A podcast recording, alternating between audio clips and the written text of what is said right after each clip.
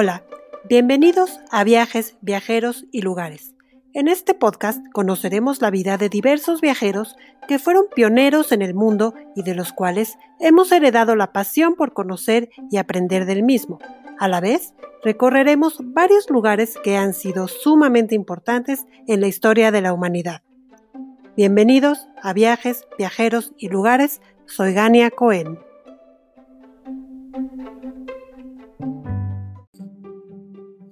Viajar comienza en la mente, en la imaginación. Antes de viajar siempre pensamos en el viaje, lo buscamos, lo creamos y lo recreamos. Y esto nos inspira a hablar en esta ocasión de Alexander von Humboldt, quien decía sentir una atracción inexplicable hacia lo desconocido. Alexander von Humboldt nace en Prusia, hoy Alemania, en 1769 en plena aristocracia y estaba destinado a ser un burócrata, pero su espíritu aventurero lo lleva a desafiar su destino y a meterse de lleno en el mundo de la botánica primero y de ahí se genera en él un enorme interés por la geografía, la cartografía, la geología, en fin, todo lo relacionado con la naturaleza.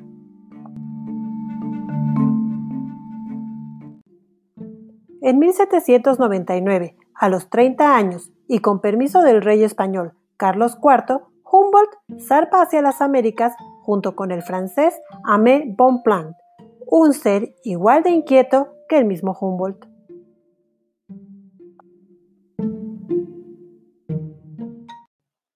Su primer destino en el nuevo continente fue Cumaná, en Venezuela, y ahí quedó absolutamente maravillado por las tupidas y verdes selvas tropicales.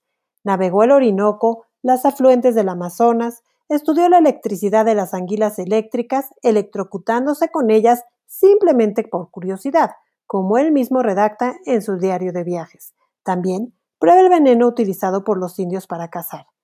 Posteriormente llega a Colombia, en donde se da el tiempo de realizar observaciones astronómicas, trazar líneas meridionales, estudiar ictiología, que es la rama de la zoología que estudia a los peces, entre otras muchísimas cosas. En Ecuador sube el volcán Pichincha y el Chimborazo, que era considerada entonces la montaña más alta del mundo, con sus 6.310 metros de altitud, conquistando 5.610 metros del mismo, lo máximo conseguido hasta entonces. Hasta récord mundial tiene nuestro héroe.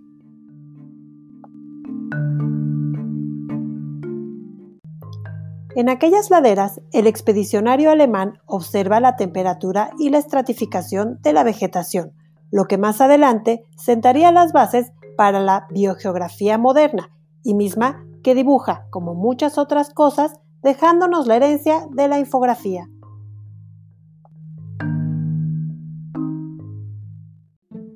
En Perú, Humboldt estudia distintas aves y sus excrementos para aplicarlos como fertilizantes y posteriormente se embarca hacia México por la corriente de agua fría que hoy lleva su nombre.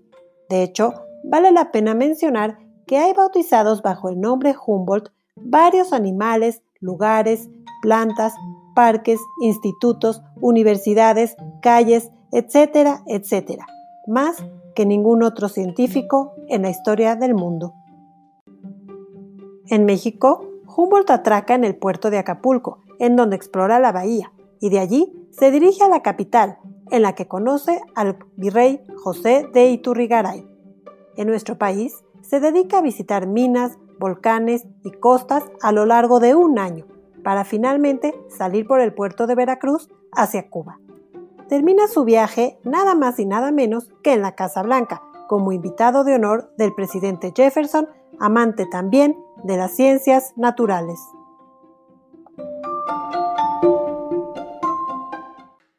Este viaje de Humboldt y Bonpland duró cinco años y cuando vuelven a París, la recepción es sumamente entusiasta, habiendo explorado y documentado con dibujos hechos por el propio Humboldt fauna, flora, geografía, geología y etnografía en la expedición científica más ambiciosa realizada hasta entonces.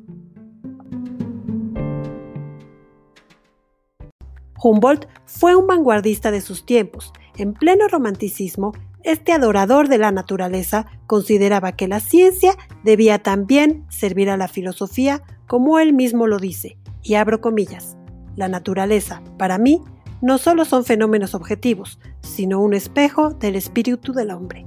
Cierro comillas. Fue un hombre bisagra entre la ilustración y el romanticismo del siglo XVIII, entre el rigor científico y la exaltación de la naturaleza.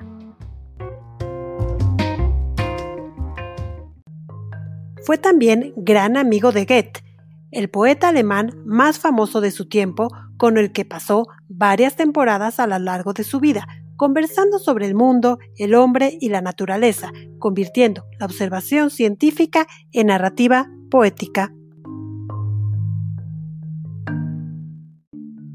Este hombre nunca dejó de viajar y de compartir sus conocimientos.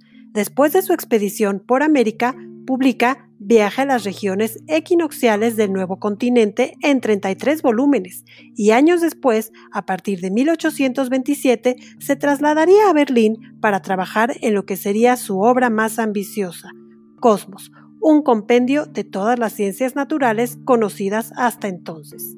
Esta obra nunca la pudo terminar, ya que se vio interrumpida varias veces por los innumerables viajes que este explorador realizaba de forma continua, como la expedición a Rusia a los 60 años, en la que cumple su sueño de conocer finalmente los montes Urales.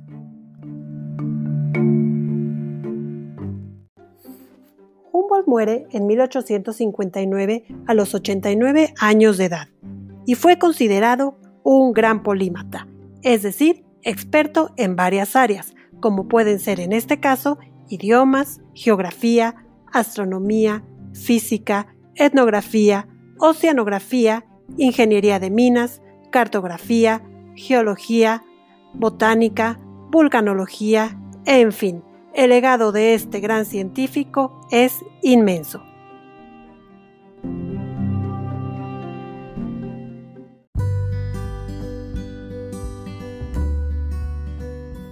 A partir de él, ya nadie pretendió abarcar todos los campos de la ciencia y ésta comenzó a especializarse. Me gustaría comentarles un libro que hace algunos años cayó en mis manos que tuve la suerte de leer y se los recomiendo muchísimo. Se llama La invención de la naturaleza, en donde la inglesa Andrea Wolf revela la extraordinaria visión de este naturalista y la nueva forma que crea para entender la naturaleza. Pero lo más interesante, creo yo, del libro es cómo este explorador es capaz de percibir la naturaleza como una fuerza global, interconectada, como un todo integral, previendo el peligro de un cambio climático provocado por el hombre como el que estamos viviendo hoy en día. Hay quien por ello le llama el primer gran ecólogo del mundo, influyendo en las grandes mentes de su tiempo y más allá del mismo a las que ha inspirado en ámbitos como pueden ser la teoría de la evolución, la ecología misma, la conservación, el arte, la poesía, la literatura. Es por ello que se conoce a este magnífico hombre como el último gran científico universal, el último Homo Universalis.